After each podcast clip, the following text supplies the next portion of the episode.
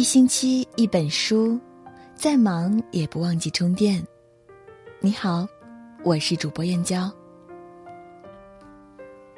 今天想要和您分享的文章是：干净是一个女人最好的气质。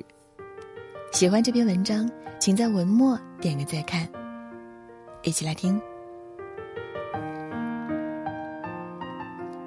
契诃夫曾说。人的一切都应该是干净的，无论是面孔、衣裳，还是心灵、思想。干净，听来总是悦耳。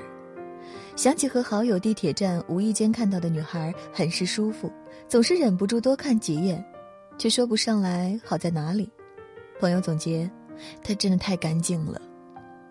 想来生活中遇到的女孩太多，妩媚动人，博识风趣，俏皮可爱。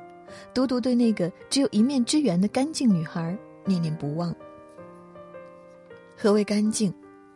脑海里蹦出来的第一个词是清爽，第二个词是简单，听起来极是容易，做到这两个字却相当不易。它包含了太多，不只是第一眼的仪态、妆容，还有内心的怡然自得，生活习性的健康规律，朋友圈的温暖素净。杨澜曾讲过一段她在英国寄宿家庭的经历。她有个异常严苛的房东太太莎琳娜，规定她必须十二点前熄灯睡觉，必须在十分钟内从浴室出来，不穿戴整齐，不准进入她的客厅，更被要求如有客人来访时必须涂口红。有一次，她坐在床上，一边翻看报纸的招聘信息，一边吃自己带回来的面包卷。房东冲上前来，一把夺过她手里的面包和报纸。大声呵斥：“你这个毫无素质的中国女孩，你滚出我的家！”她披头散发的穿着睡衣，外面裹着大衣出门，愤怒的冲进一家咖啡馆。店里人很多，侍者以奇怪的眼神把她引到一个空座位边，那是咖啡馆里唯一的空位。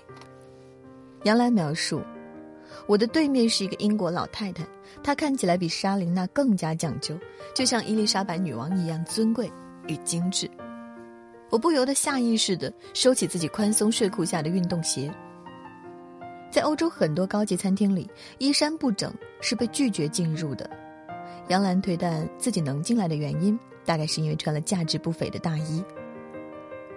侍者来了又走，老太太并不看他，而是从旁边拿了一张便签，写了一行字，递给杨澜，是非常漂亮的手写英文：“洗手间。”在你的左后方拐弯。杨澜说：“我的头发被风吹得非常凌乱，我的鼻子旁边甚至沾了一点面包屑。虽然我的大衣质地很好，但我的睡裤被他衬得很老旧。我第一次有点看不起自己，这样的打扮有多不尊重自己，以至于别人觉得我也不尊重他们。”你永远也不知道出门的那天你会遇到什么人，会获得怎样的机会。你永远也不会知道形象给自己加多少分，会给你带来怎样的好运。穿着仪容是出门前的准备，收拾利索、干净清爽是迎接一天最好的状态。当你素净端庄、精致出场，想必这一天都不会差。孟德斯鸠说。美必须干干净净、清清白白，在形象上如此，在内心更是如此。想起一次久违的同学聚餐，见了很多几年不见的老同学，每个人都变了样，如何也分辨不出当年的痕迹。特别是小冉，干练的短发、纤细的身姿、条纹高腰裤配细高跟，气场由内而外散发出来。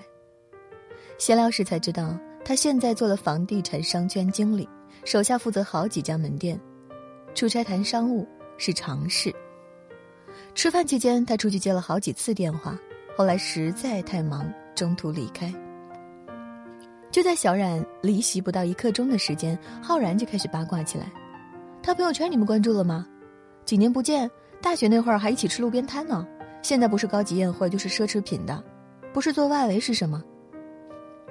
说完后，浩然还特意眨了眨眼，意味深长的样子。事实如何，没有人知情，但是当时听来异常刺耳，好像男人优秀就值得赞扬，女人的优秀都是干了什么见不得人的行当。记得听过一个寓言故事，小和尚和师傅过河，河边有个女施主，举举难行，于是师傅就上前抱起了女子，帮助其过河。过了很久后，小和尚忍不住问师傅：“师傅，你不是说万物皆空，要心无杂念吗？刚才为什么去抱那位女子？”师傅笑了笑：“你看我只当他是个需要帮助的人，而你却记了一路。”是你心有杂念，还是我？国学大师梁漱溟说：“苦闷的来源即在于心地不单纯，思虑过多，烦恼自然变多。心灵干净、做事坦荡的人，不畏人言，自然少了庸人自扰的烦恼，活得自在，过得心安。世间最难不过心安，问心无愧，尽善尽美。”拥有的都珍惜，得不到的都释怀。不为名所累，不为利所役，清清白白做人，干干净净做事。如今再仔细琢磨，做个干净的人，简单又不简单。除了学会静心，还要学会舍弃。高质量的生活不在于多，而在于精简。放弃没意义的酒局。不爱你的人，虚情假意的朋友。记得无意间看到的关于钱钟书的采访，外国朋友看到他的文，很是欣赏，想要拜访，但是钱钟书一直拒绝。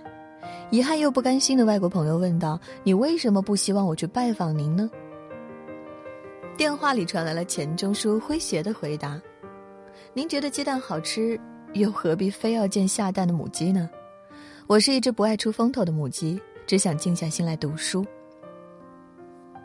浮名只是过眼云烟，我只是写字的，你只是想看字，何必多一层联系？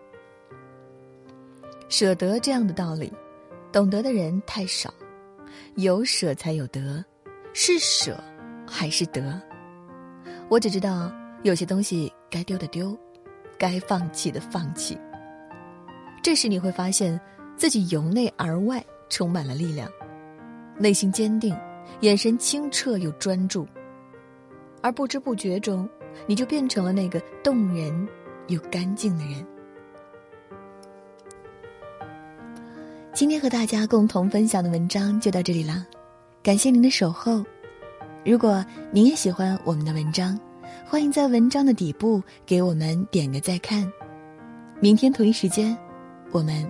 不见不散，晚安，好梦。